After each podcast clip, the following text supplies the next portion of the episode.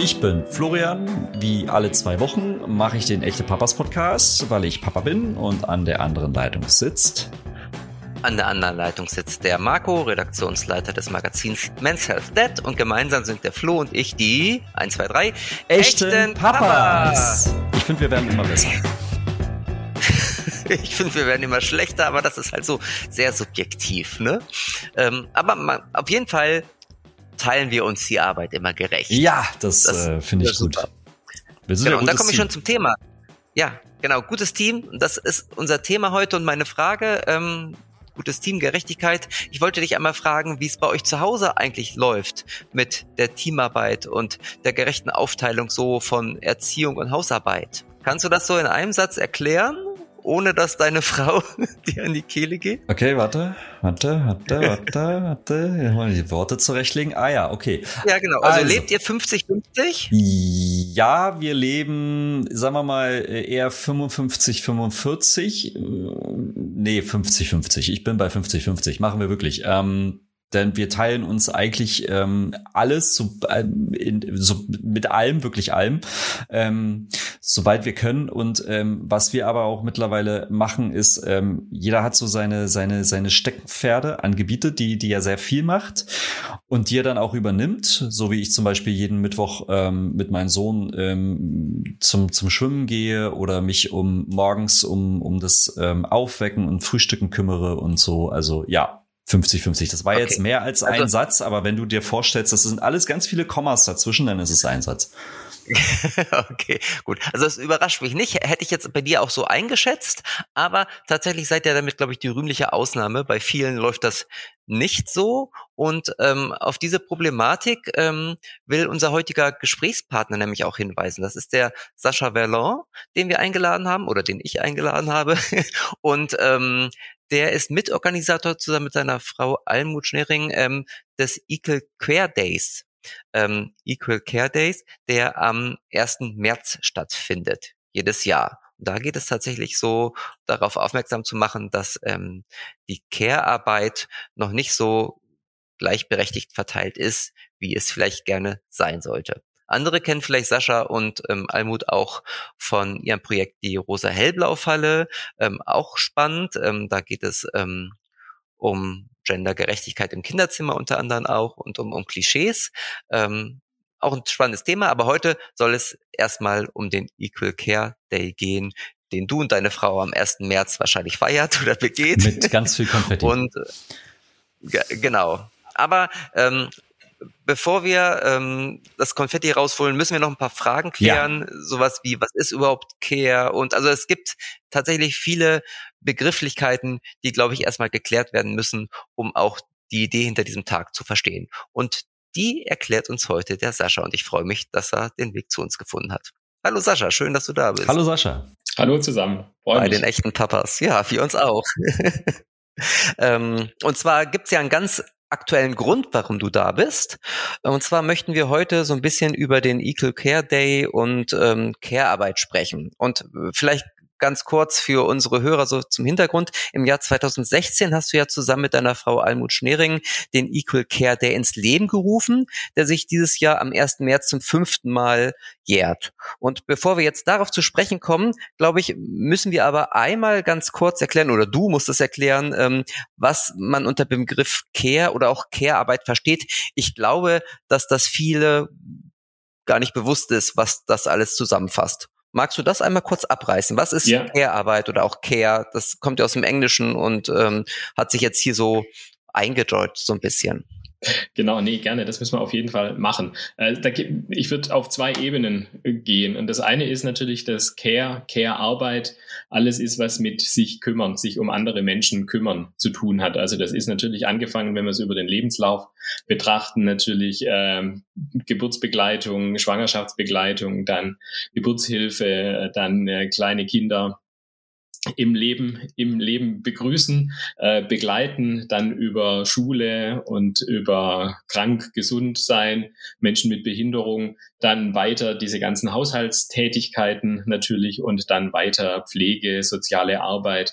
Also alles, was damit zu tun hat, dass wir uns natürlich um andere Menschen kümmern und dass wir als Individuen natürlich auch immer darauf angewiesen sind, dass andere sich um uns kümmern. Also dieses, wir könnten alleine leben, das ist ja, diese, diese Unabhängigkeit gibt's ja gar nicht. Das ist eine, eine Illusion. Wir sind immer darauf angewiesen, dass andere Menschen uns zuhören, äh, uns äh, bekochen, uns pflegen, wenn wir krank sind. Ich habe jetzt gerade tatsächlich einen Impfdurchbruch, Corona-Infektion hinter mir gehabt. Da spürt man dann wieder deutlich, wie äh, ja, wie, wie sehr wir einfach darauf angewiesen sind, dass andere Menschen da sind, die, die uns unterstützen, die uns helfen und die sich um uns kümmern. Und das ist jetzt dieser reine Aspekt der Arbeit. Und was wir nicht vergessen sollten, ist, damit all das gemacht werden kann, ist ganz viel an, an, an Wissen, an Organisation, an, an Vorausdenken, an Vorausarbeit notwendig, damit das überhaupt möglich ist, dieses sich kümmern. Also ich kann nicht einfach entscheiden, ich möchte jetzt etwas zu essen kochen, wenn davor niemand war, der einkaufen war, wenn ich davor selber gar nicht ähm, das mal probiert habe und gar nicht die Fähigkeit zu kochen erlernt habe, dann wird es schwierig. Und diese, diese unsichtbare Arbeit, die vor der eigentlichen Care-Arbeit ist, das ist äh, das, was mit dem Begriff Mental Load zusammengefasst wird, also diese, diese, diese Last der Verantwortung, dass ich immer wissen muss und vorausdenken muss und immer schon quasi ein bisschen in Hab 8 sein muss, damit ich überhaupt sehe, wo ist Bedarf an Care-Arbeit, wo braucht jemand Unterstützung und dann natürlich auch, um sie tatsächlich durchführen zu können. Und wenn ganz viel immer über den Gender Care Gap, also die, die Lücke zwischen dem, der Sorgearbeit, die Frauen leisten und die Männer leisten, gesprochen wird, da müssen wir einfach wissen, dass das immer nur auf diese reine zeitliche Arbeit beschränkt ist. Also wenn im zweiten Gleichstellungsbericht vom Gender Care Gap die Rede ist, dann ist das eben nur die Zeit, die für Care-Arbeit aufgebracht wird. Aber diese, diese Verantwortung, diese Mental Load, die wird da gar nicht mit, mit beachtet. Und deshalb ist mir das so wichtig, dass wir diese beiden Aspekte auch immer mitdenken, wenn wir über Care-Arbeit reden. Hm, jetzt hast du das Stichwort äh, Gender Care Gap äh, äh, doch schon quasi äh, reingebracht. Ähm, also die Diskrepanz zwischen eben den Geschlechtern ähm, Mann und Frau, beziehungsweise eben, ich würde sagen, gerade aus unserer Perspektive Väter und Mütter. Ähm, denn das Thema Mental Load ist ja doch noch immer sehr stark verankert eben mit ähm, den Müttern selber. Äh, wollen wir da mal ein bisschen mehr auf den Begriff eingehen? Hast du da vielleicht einfach, äh, kannst du den noch mal ein bisschen stärker differenzieren? Ähm, was umfasst das eigentlich alles? Also der Gender Care Gap ist ja 2017 das ist erstaunlich spät, sage ich mal. Also seit den 1970er Jahren zweite Frauenbewegung etc. Das wird tatsächlich erst 2017 so richtig ernsthaft auch äh, wissenschaftlich ähm, unterfüttert äh, von Seiten des Bundesfamilienministeriums über den Gender Care Gap sprechen, ist schon eine erstaunliche äh, Geschichte. Und der besagt eben, dass äh, Frauen im Durchschnitt über 50 Prozent mehr Sorgearbeit leisten als Männer. Und wenn man genauer und du hast das angesprochen, es ist ja oft auch ein Väter-Mütter-Thema, da nochmal spezifischer hinschauen, dann ist es eben so, dass Frauen gerade in dieser, in dieser Zeit, wenn die Kinder klein sind, äh, tatsächlich über 110 Prozent mehr, also weit mehr als das Doppelte an Sorgearbeit leisten, als Männer das äh, Väter in dem Fall das übernehmen.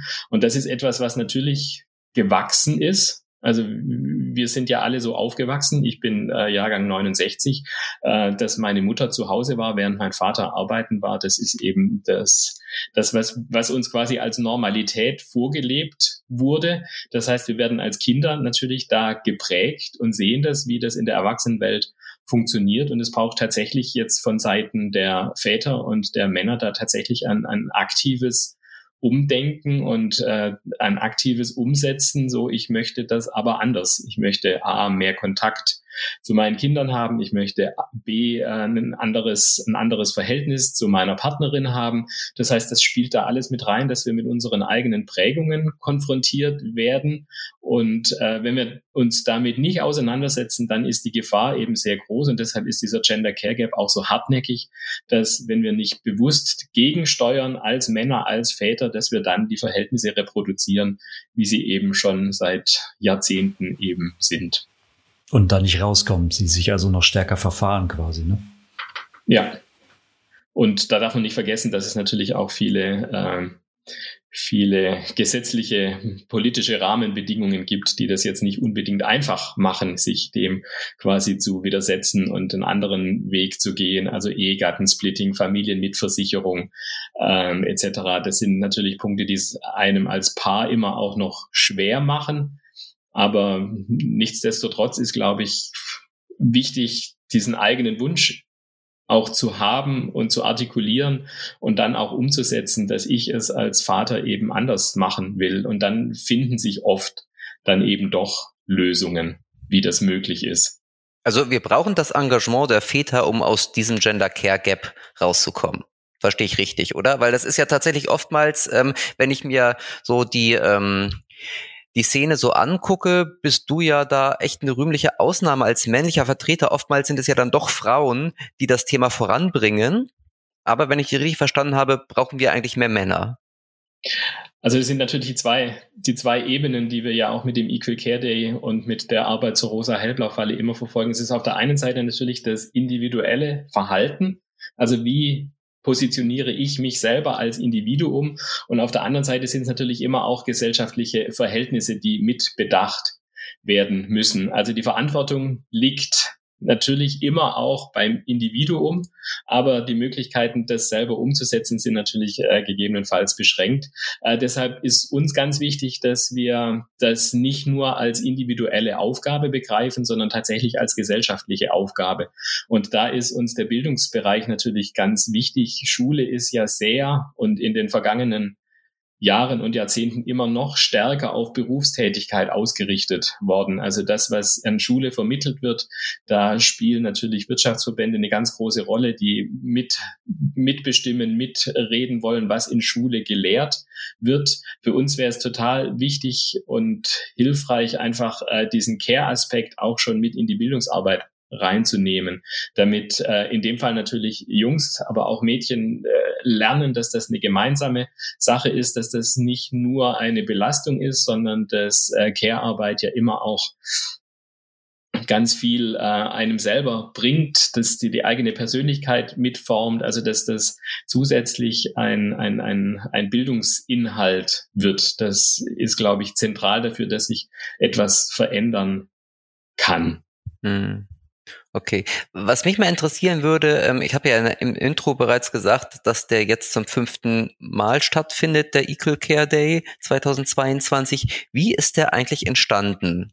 Ähm, weil das ist ja aus eurer Initiative, also deiner und deiner Frau heraus ähm, entstanden. Und ich finde, es ist auch, ich habe schon ein bisschen nachgelesen, es ist eine ganz interessante Story. Magst du das nochmal so ein bisschen Revue passieren lassen für unsere Hörer?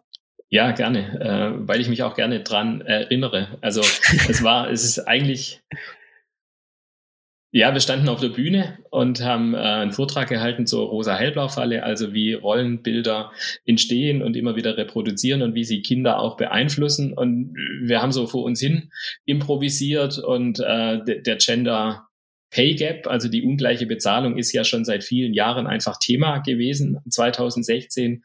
Und wir haben gesagt, ja, wenn es ein, wenn's ein, ähm, ein Equal Pay Day gibt, dann müsste es doch, weil das ja ganz eng damit zusammenhängt, eigentlich auch einen Equal Care Day geben. Also einen Tag, der daran erinnert, wie ist die Verteilung der Sorgearbeit. Und äh, wir haben dann so ein bisschen hin und her gerechnet. Ähm, 2016 gab es ja den, äh, den zweiten Gleichstellungsbericht mit dem äh, Gender Care Gap mit der Berechnung noch gar nicht. Wir hatten halt Zahlen aus dem professionellen Bereich und alle Sageberufe, also alle Berufe, die mit Kümmern zu tun haben, mit sozialer Arbeit, da ist der Frauenanteil halt über 80 Prozent. Und wir haben so ein bisschen vor uns hingerechnet und äh, ja gut, das ist ja viermal so viel, was Frauen machen und viermal so viel, da ist das Schaltjahr dann natürlich ganz assoziativ, ganz nah und haben dann gesagt, okay, dann ist der 29. Februar der Equal Care Day, das ist der Tag, der daran erinnert, dass Männer viermal so lang, nämlich vier Jahre brauchen für die Sorgearbeit, die Frauen in einem Jahr leisten. Das ist jetzt äh, statistisch und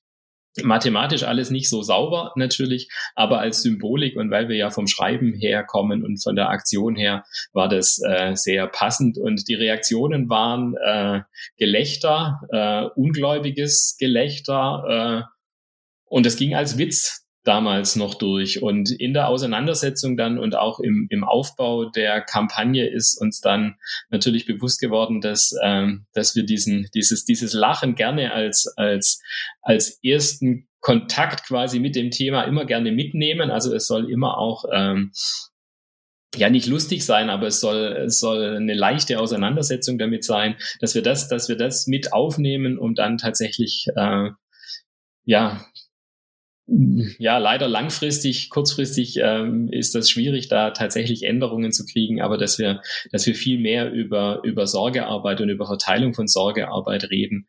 Und äh, ja, 22 wird dann das äh, 16, 17, 18, 29, das das sechste Mal sein, dass es den Equal Care ah, Day okay. gibt. Das ist ja, glaube ich, äh, fünfte. Mhm. Ja, ja, das ist ja immer so, rechne ich die Jahre oder rechne ich die, ähm, die, die, die Tage, die schon begangen wurden. Ähm, Genau, und da ist ja in den letzten Jahren einfach sehr, sehr viel passiert, was, glaube ich, auch sehr wichtig ist als für uns als Gesellschaft. Und äh, Pandemie hat ja jetzt nochmal gezeigt, wie, wie viel wichtiger es noch eigentlich sein müsste mit Homeschooling und Lockdowns etc.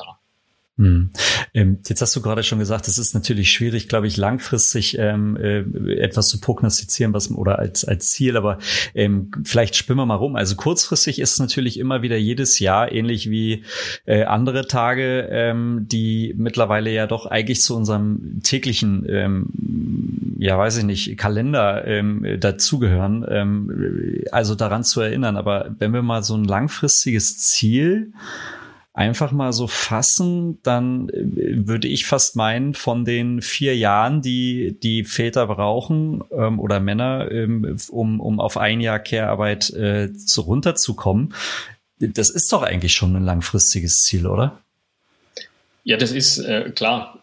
Das muss ein langfristiges Ziel sein und es muss ein Ziel sein, dass wir, dass wir nicht aus den Augen verlieren, weil letztlich ist eine faire Verteilung der Sorgearbeit, angefangen in, in der Familie, aber auch schon ähm, tatsächlich gibt es den Gender Care Gap ja auch schon bei, bei Kindern. Also dass Mädchen sehr viel mehr in der Familienarbeit eingespannt werden, sehr viel mehr mithelfen müssen, sehr viel selbstverständlicher da eingebunden werden. Also das fängt ja schon sehr früh an, ist dann tatsächlich, wenn, wenn eigene Kinder da sind, auf so einem Höhepunkt, aber auch wenn es um die Betreuung und Pflege von äh, älteren Angehörigen geht, dann ist ja derselbe Gender Care Gap auch wieder zu beobachten. Ähm, eine, eine, eine gleichberechtigte Gesellschaft wird es nur geben, wenn wir die Sorgearbeit fair verteilen.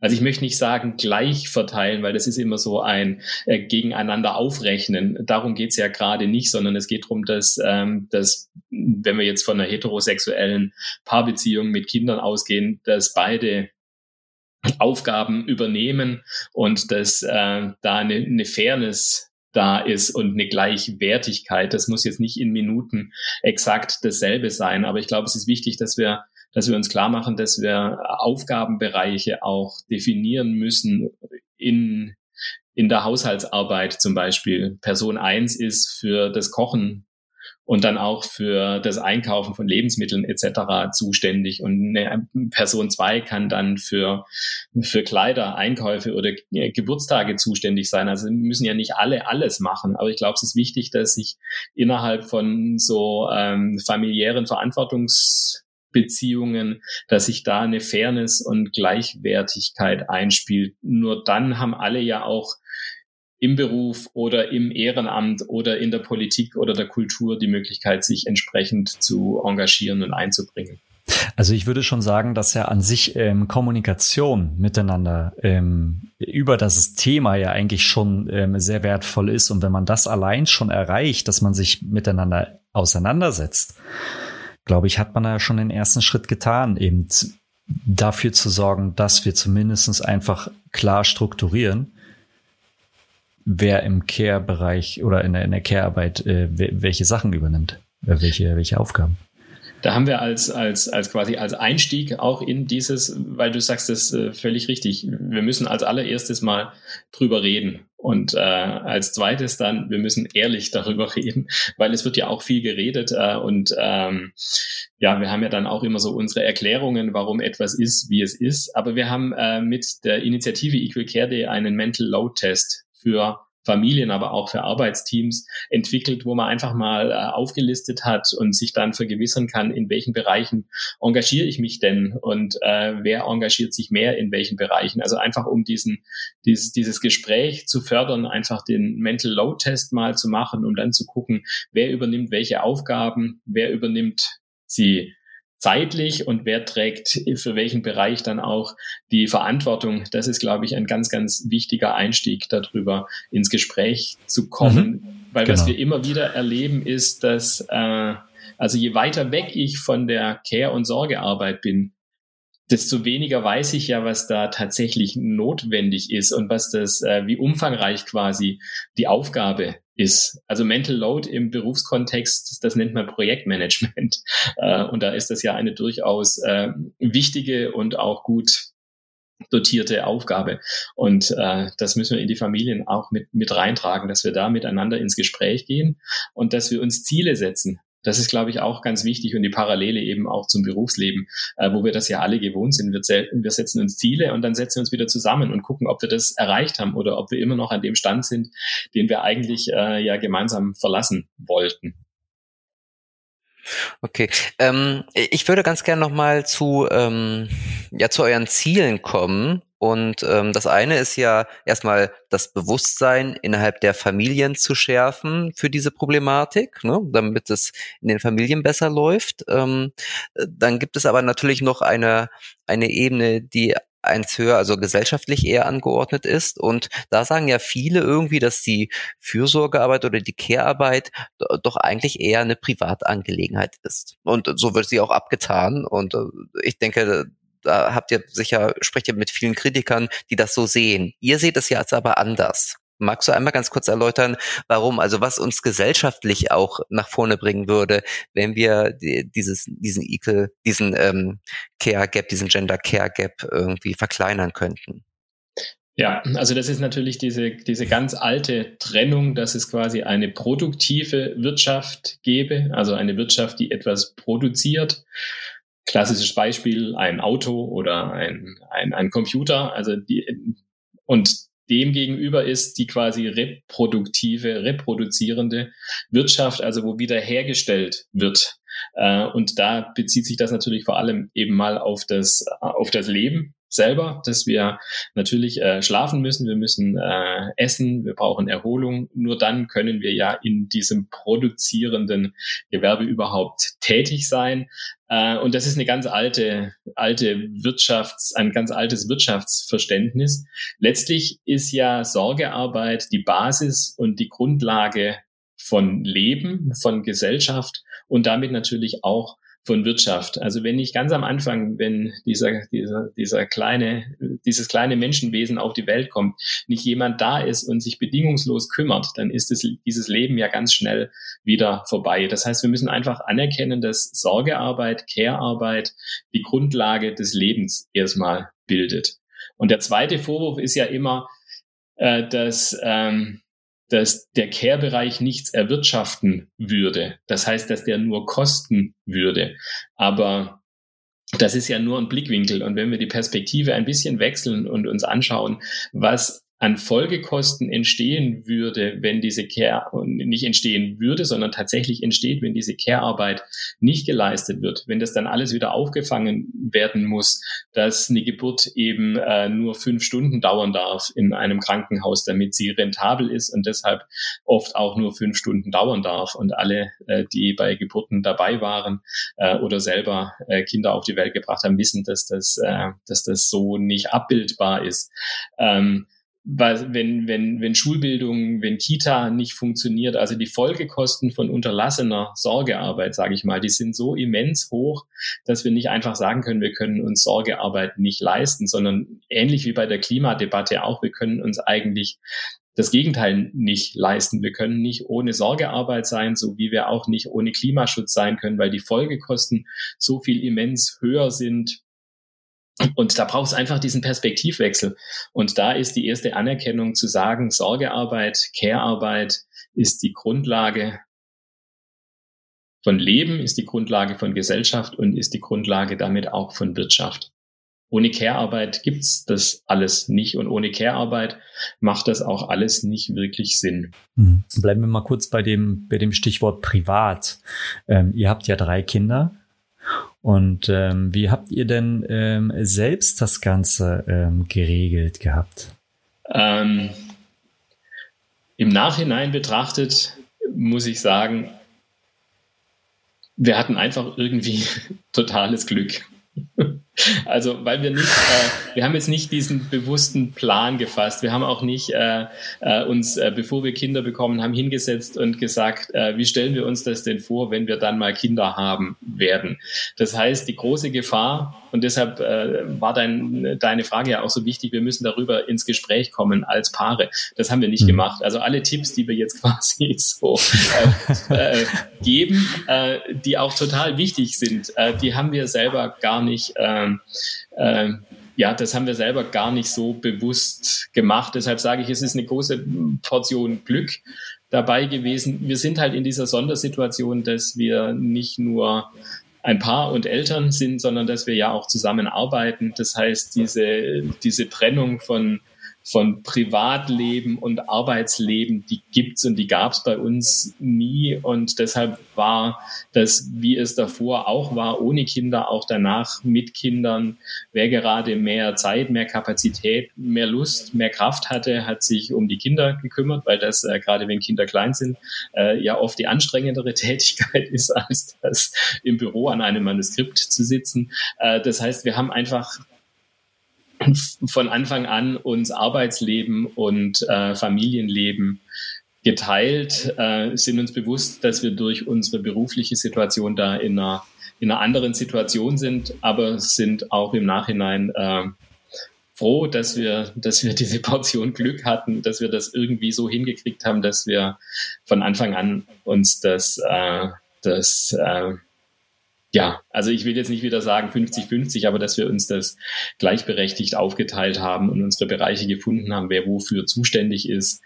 Ähm, aber ich plädiere sehr stark dafür, das nicht äh, dem, dem, Zufall und dem Leben zu überlassen, sondern tatsächlich bewusster anzugehen äh, und äh, diese, diese diese Knackpunkte, also das ist ja nicht nur eine Entscheidung, bevor Kinder da sind, sondern das ist die nächste Entscheidung, wenn Kinder in, äh, in die Kita kommen, wenn Kinder dann in die Schule kommen. Das gibt es ja immer wieder diese Situationen, wo man Familienleben nochmal neu nachjustieren muss und da sind wir dann schon sehr bewusst damit umgegangen. Aber so diese ersten, dieses erste Hineinschlittern in Elternschaft, das haben wir schon sehr auf uns zukommen lassen. Wie alt sind eure Kinder jetzt? Entschuldigung. Alles gut. Ich wollte nur sagen, und ihr habt es reflektiert, das ist ja das Schöne dabei ihr habt quasi selber nicht drüber geredet, aber ihr habt dann genau. die Lehre draus gezogen. Richtig. Und äh, dann äh, mit dem zufriedenen Blick, dass wir das schon irgendwie ganz gut hingekriegt haben. genau.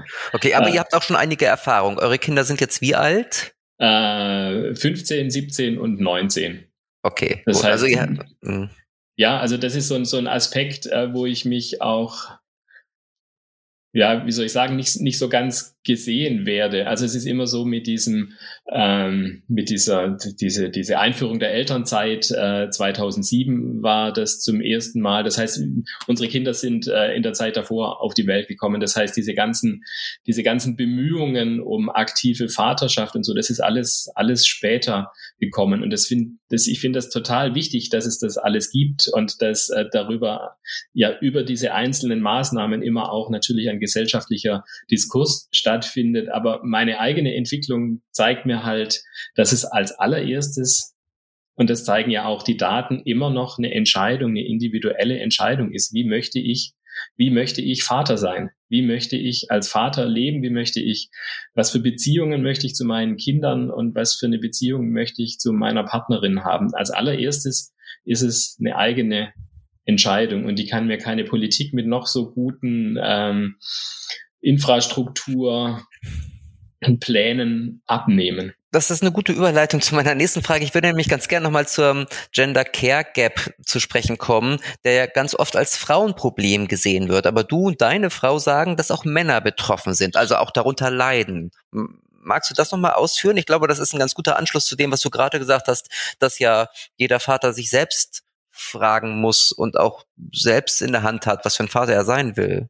Also da gibt's ähm, mehrere Ebenen. Ich möchte mal einfach die emotionale Ebene herausgreifen, ähm, dass das natürlich total bereichernd ist. Also das Verhältnis zu den eigenen Kindern, wenn's, äh, wenn, wenn man Umfragen macht bei Menschen, bei Männern jenseits der Berufstätigkeit, äh, je erfolgreicher die Männer waren, desto mehr bedauern sie, dass sie so wenig Zeit mit der eigenen Familie und mit den eigenen Kindern verbracht haben und diese ganz wichtigen Schritte von Sprechen lernen, Laufen lernen und so da eben oft nicht mit dabei waren. Äh, das ist diese emotionale Seite.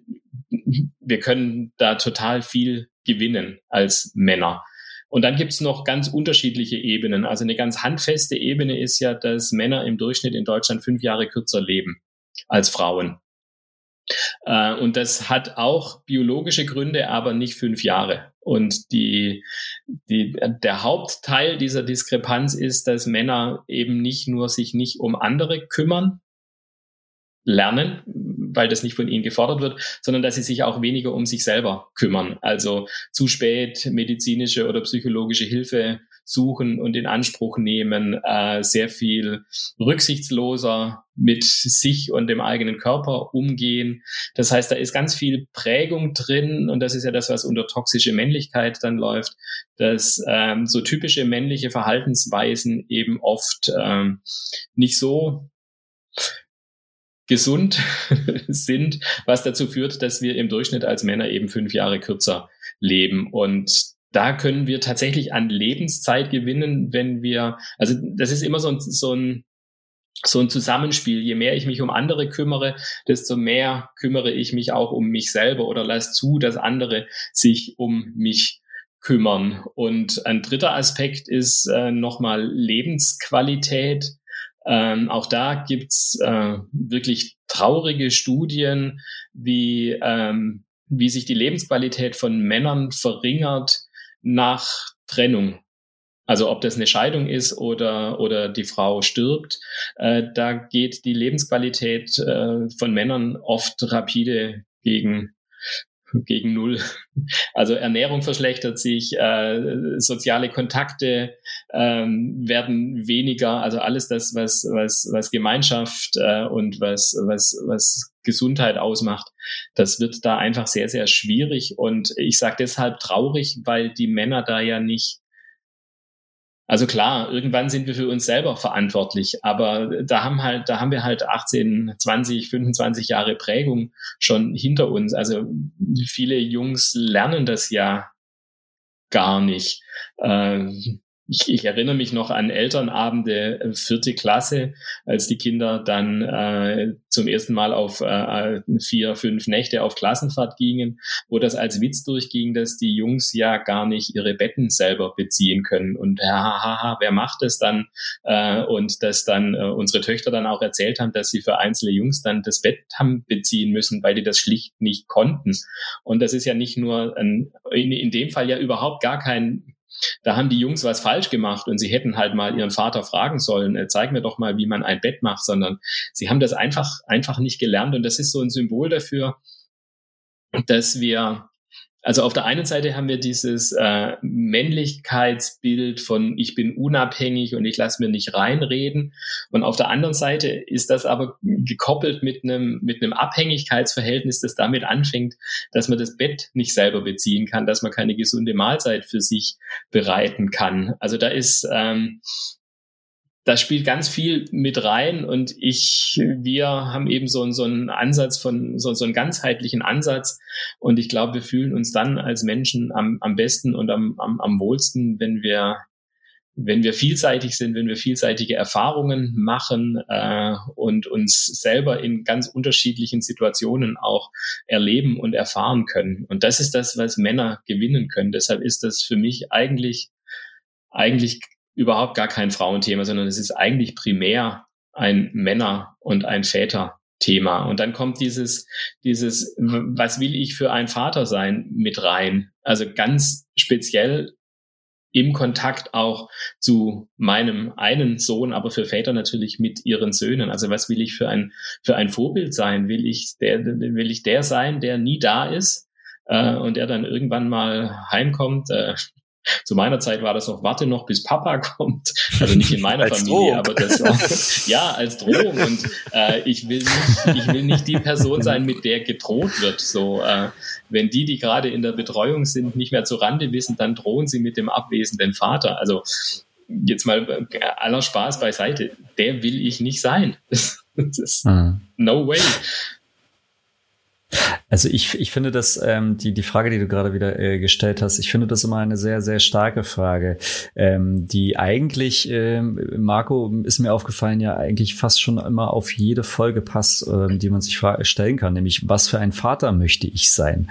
Ähm, und ich, ich finde das ähm, äh, auch äh, dahingehend einfach sehr, sehr spannend. Ähm, für uns ist es, äh, wenn ich jetzt mal aus dem Nähkästchen plaudere hier, ähm, auch kein Thema irgendwie. Wir haben schon so ein bisschen drüber gesprochen, also das Thema Thema Kommunikation untereinander ähm, haben wir berührt. Aber ich glaube, ähm, ich habe mir die Frage auch sehr früh gestellt und dabei festgestellt, ähm, dass ich da wahrscheinlich einfach mehr präsent sein möchte. Das war zumindest immer mein Bestreben, auch wenn es mir nicht immer gelungen ist. Ähm, aber jetzt auf meine Frage äh, zu kommen, wie viel ähm, oder was glaubst du, woran liegt das eigentlich, dass über so viele Jahrzehnte in der Vergangenheit nie das Thema Care-Arbeit ähm, diskutiert wurde oder warum, äh, warum, warum ist das noch immer so, so unberührt gewesen? Warum hat man nicht, warum hat man so lange gebraucht, will ich fragen, ähm, sich da wirklich mal mit zu beschäftigen? Und braucht immer noch, oder? Und, also es und ist ja braucht so, immer noch, klar, natürlich. Dass wir total gleichberechtigt leben, sondern ähm, ihr seid ja die Speerspitze und dann kommt lange nichts. Ja, und jetzt muss ich noch ansetzen, das, das, äh, das wirklich Kuriose ist ja, du sagtest, ähm, also der, der Tag, den gibt es jetzt seit 2017. Ja, 16, also 17, unseren genau, seit 16, so. genau. Genau. Ähm, bis zu den mittleren 2010er Jahren hat es eigentlich gebraucht, dass man dann erst wirklich die Aufmerksamkeit an sich genommen hat. Ja, also mir ist wichtig, eins äh, mit reinzubringen, ist, dass wir nicht über eine steinzeitliche oder gar mittelalterliche Prägung sprechen, sondern äh, Archäologie und äh, Geschichtsforschung kommen immer mehr dahin, dass, ähm, dass die Arbeitsteilung sehr viel gleichberechtigter war. Also es gab nicht die Jäger und die Sammlerinnen, sondern äh, wenn Zeit zu jagen war, sind alle auf die Jagd gegangen und wenn Zeit zu sammeln war, sind alle sammeln gegangen. Und auch im Mittelalter in bäuerlichen Gesellschaften ist die Arbeitsteilung nie so strikt getrennt gewesen. Also das war jetzt nicht das gleichstellungspolitische äh, Paradies, das möchte ich nicht sagen, aber diese, diese Verteilung der unterschiedlichen Sphären in eine Berufstätigkeit und in eine Familienarbeit, diese Trennung gab's halt das ganze Mittelalter hindurch nicht. Das ist mit der französischen Revolution und mit dem mit dem Bürgertum dann quasi als als als Ideal erstmal in äh, in Büchern also in fiktiven, in, in, in Romanen vorgekommen, dann ist es in die Konversationslexika und dann eben äh, mit dem bürgerlichen Gesetzbuch dann auch in die Gesetze eingeflossen. Aber wir reden hier von einer Zeit von 200 Jahren insgesamt, bis sich das auch erstmal als vom Ideal zum System entwickelt hat und dann eben jetzt quasi das, das 20. Jahrhundert hindurch dann wirklich seine, seine, seine Wirkung entfaltet hat. Also das ist nicht etwas quasi jetzt eine moderne Idee, dass wir jetzt sagen, äh, das wäre doch gut, wenn wir Sorgearbeit fair verteilen würden zwischen den Geschlechtern, sondern das war die Hauptzeit der, der menschlichen Entwicklung, war das äh, Gang und Gäbe, war das Normalität. Nur die letzten 200 Jahre nicht so. Und ähm, warum es so lange gedauert hat, hängt natürlich damit zusammen, dass dieses ganze Vereinbarungsding irgendwie als Frauenthema, als Gedöns und als äh, nicht so wichtig äh, angesehen wurde. Und auch für die Frauenbewegung ist natürlich total wichtig war, dass äh, dass Mädchen, junge Frauen über Ausbildung äh, und über eigene Berufstätigkeit natürlich ähm, zu Selbstständigkeit erzogen wurden. Ähm, also ich bin Jahrgang 69, meine Schwester ist drei Jahre jünger. Das war total wichtig äh, für meine Eltern, die jetzt gar nicht irgendwie Frauen bewegt äh, und 68er äh, mäßig ähm, drauf waren. Ähm, das war total wichtig. Und das war natürlich auch ein ganz wichtiger Schritt. Dabei wurde übersehen oder musste übersehen werden. Ich will das gar nicht irgendjemandem zum Vorwurf machen, sondern dieser, dieser, dieser Bezug auf die Berufstätigkeit hat außer Acht gelassen, dass die Sorgearbeit ja trotzdem da ist und gemacht werden muss. Und äh, während Mädchen sehr stark dahingehend erzogen und ausgebildet wurden, tatsächlich in die Berufstätigkeit zu gehen, wurden Jungs. Und das wäre ja jetzt tatsächlich mein, mein, mein Jahrgang, meine Altersstufe gewesen, wurden wir Jungs nie dahingehend erzogen, Sorgearbeit zu übernehmen, da überhaupt irgendeinen Sinn auch drin zu sehen. Und deshalb hat es, glaube ich, einfach so lang gedauert, weil sich dann rausgestellt hat, dass äh, Frauen jetzt zwar berufstätig sind, aber die Sorgearbeit trotzdem noch an ihnen hängt. Und dass das auf Dauer eben nicht, äh, ja, Franziska Schutzbach, die Erschöpfung der Frauen einfach nicht, nicht, nicht zu leisten ist, auch ohne Pandemie nicht. Und darin zeigt sich halt dieses, diese, diese jahrzehntelange Abwertung von Care und Sorgearbeit, dass das nichts wert ist, äh, wert ist, Berufstätigkeit ist, sind all die Tätigkeiten, für die es Geld gibt. Und ich, ja, also die, die Parallele zur, zur, zur Klimadebatte ist einfach sehr offensichtlich. Ähm, diese Art des gesellschaftlichen Zusammenlebens, diese Art des Wirtschaftens, die wir als normal ansehen und die sich über Jahrzehnte etabliert hat, das ist nicht gut für uns als Menschen, als Individuen und ist für diesen Planeten auch nicht gut. Das sehen wir ja jetzt spätestens. Hm. Hm. Gut. Sascha, jetzt haben wir die ganze Zeit über Care-Arbeit gesprochen, über Equal Care und auch über den Equal Care Day, der am 1. März ist, aber du hast uns noch nicht verraten, was eigentlich an diesem Tag alles stattfinden wird.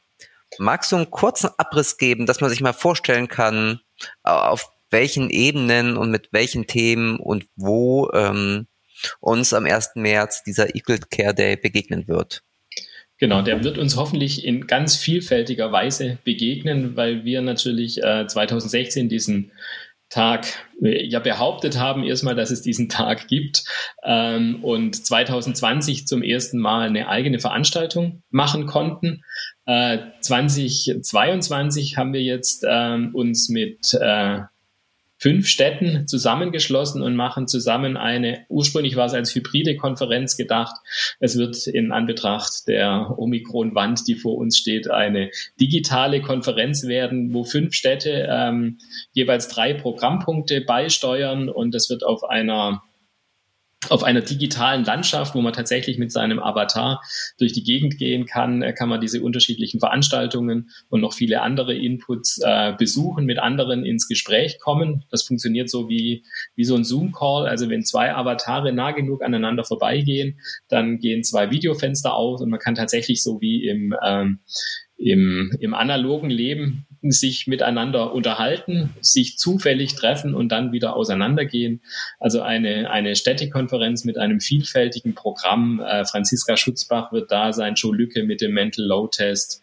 Ähm, einfach mal bei equalcareday.de nachgucken, da ist das Programm, das ich gar nicht im Kopf habe. Äh, und da wird es eben diese zentrale Konferenz geben, die fünf Städte zusammenschließt und zusammenbringt. Und darüber hinaus wird äh, das sind dann Veranstaltungen, die bei uns im Kalender gelistet sind, einfach noch in, in, in vielen Städten einfach noch äh, unabhängig organisierte, kleinere größere Veranstaltungen geben. Also ein bisschen so wie beim Equal Pay Day auch.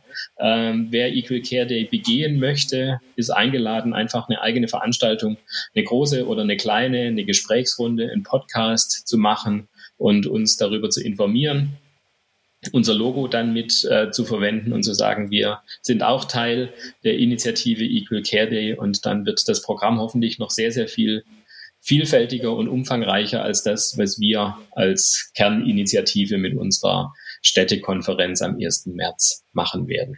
Also man kann mit, mitwirken, mit dabei sein.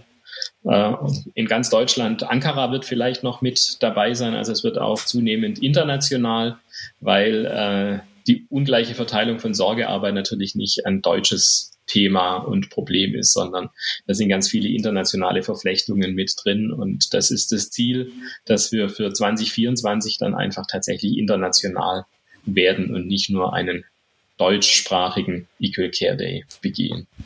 Das klingt nach einem sehr, sehr spannenden Programm. Ähm, welchen, welchen Wunsch habt ihr damit verbunden? Gibt es da etwas, ähm, was, was ihr euch für die Zukunft wünscht? Damit?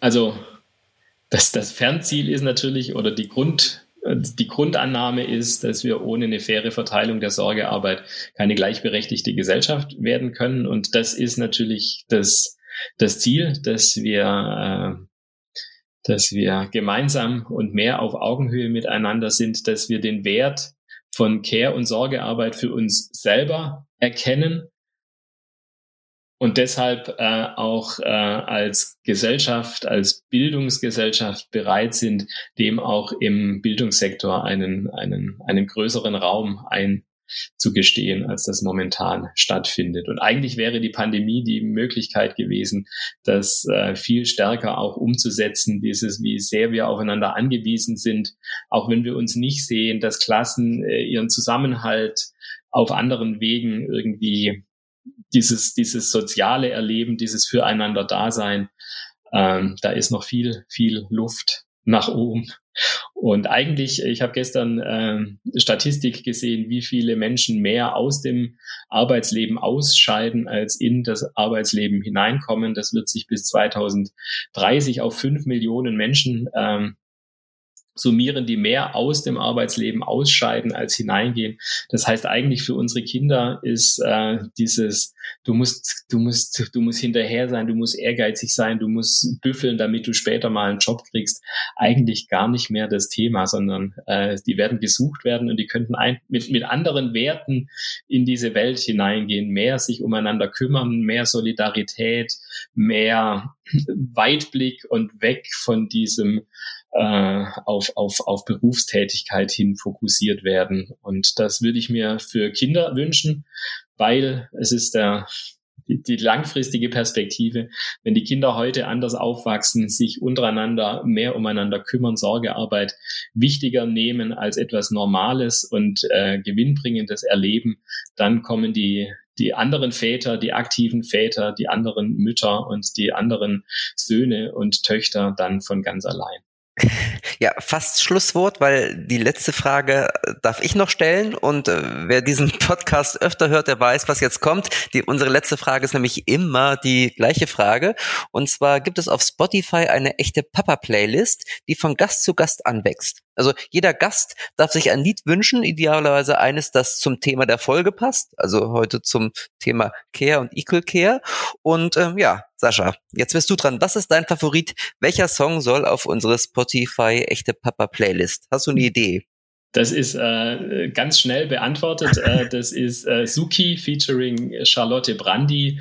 Äh, Who Cares heißt der Song, die, äh, den tatsächlich 2017, äh, also wir haben 2016, ich habe schon lange Kontakt mit Suki und die dann gesagt hat, wir haben einen Song gemacht, der zu eurem Thema passt und das ist Who cares? Ich habe dann mal bei Spotify geguckt, was alles aufpoppt, wenn, äh, wenn man den Begriff Care eingibt. Und das war sehr traurig, weil das eigentlich alles, also I don't care ist. Also ich kümmere mich eben nicht, also quasi das Gegenteil ist. Und, äh, und Who Cares ist ein, äh, ein sehr wütender, aber doch äh, positiver Song über den Wert von Care-Arbeit. Deshalb Suki featuring Charlotte Brandy. Who okay. cares? Super. Also ich habe ich hatte ich hatte jetzt ähm, innerlich gedacht, den einzigen Song, den ich kenne, ist uh, We Don't Care About Us von Michael Jackson.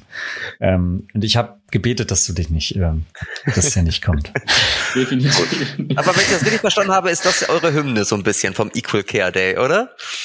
Ja, also wir kommen ja selber aus, aus, aus, aus der Kultur. Das heißt, das ist uns ganz wichtig. Ähm, wir hatten Lars Ruppel 2020 auf der Konferenz mit dabei, den äh, so tollen äh, Poetry Slammer aus, aus Berlin, inzwischen eigentlich aus, äh, aus, aus dem Hessischen. Äh, Tanas Golsa Bock hat ein Gedicht für uns geschrieben. Also die, diese andere Art, das Thema auch noch zu präsentieren, ist uns einfach einfach sehr wichtig. Und ja, Suki hat unsere Hymne geschrieben. Okay, gut. Also dieses Lied kommt auf die echte Papas Playlist von Spotify, die ihr abonnieren könnt. Genauso wie diesen Podcast natürlich auf allen gängigen Podcast-Kanälen. Gerne ähm, anhören, runterladen, abonnieren und bewerten, wenn ihr mögt. Wir würden uns freuen. Und wenn ihr eine Frage habt zu diesem Podcast, oder zu ähm, dem Thema, unserem heutigen Thema von Equal Queer, dann könnt ihr uns auch schreiben. Die E-Mail-Adresse weiß der Flo wie immer aus genau. dem FF. Ihr schreibt eigentlich nur an mich. So.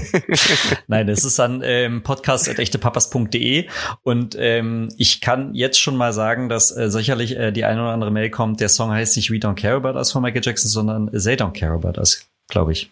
Insofern. Ähm, okay, gerade nochmal ein Shitstorm von mir. Ja, ja, genau. Okay, und wenn irgendjemand noch etwas zu Equal Care, dem Equal Care Day oder zu eurer äh, Initiative generell wissen will, ähm, du hattest eure Internetseite schon verraten, Sascha, und es gibt seit, ich glaube, vorletzten Buch, äh, vorletztem Jahr auch ein Buch, ähm, das heißt überraschenderweise Equal Care über Fürsorge und Gesellschaft, wo, glaube ich, nochmal ähm, es so ein rundum Umschlag gibt ähm, zu dem Thema. Oder? Also genau. kann man ja, schon als Buchtipp, Achtung Werbung, als Buchtipp ähm, hier nochmal fallen lassen. Auf jeden Fall, sehr gerne. Und äh, wir sind über equalcareday.de und auch sonst ja öffentliche Menschen inzwischen, also uns einfach anschreiben bei Fragen. Freuen wir uns, weil ich glaube, das Wichtige ist, dass wir miteinander ins Gespräch kommen und dass wir auch äh, uns gegenseitig immer vergewissern, dass wir eben nicht alleine sind. Also aktive Väter sind nicht alleine äh, und äh, Menschen, denen äh, Gleichstellung, Gleichberechtigung, Equal Care wichtig ist. Wir sind nicht alleine, wir sind mehr als der mediale Blick auf die Welt ähm, uns immer wieder glauben machen möchte. Also vernetzt euch, bildet Banden und lasst uns zusammen arbeiten für mehr Equal Care. Ich danke euch. Aufruf. Das machen wir gerne und tatsächlich irgendwie äh, gibt es am 1. März den Equal Care Day, aber natürlich ist das ein Thema, was uns 365 Tage begleiten sollte und auch muss, wie wir jetzt, glaube ich, nach diesem Gespräch auch erfahren haben. Aber nichtsdestotrotz wünschen wir euch erstmal einen ganz tollen Equal Care Day am 1. März. Dieser Podcast wird, glaube ich, Mitte Februar ähm, wird er ausgestrahlt. Das heißt, da kann man sich noch mal ein bisschen vorbereiten. Und ähm, gut, bei euch läuft wahrscheinlich alles auf Hochtouren in Vorbereitung auf den Tag, oder? Ja, Genau, mhm. jetzt gut. ist der Endspurt. Sehr gut. Dann vielen Dank, dass du da warst. Vielen Dank ähm, über, für alles, Informationen, Geschichten etc. Gerne, ich danke genau. euch. Okay, dann bis, bis bald, bald hoffentlich, Sascha. Mach's gut. Danke, bis Tschüss. dann. Tschüss.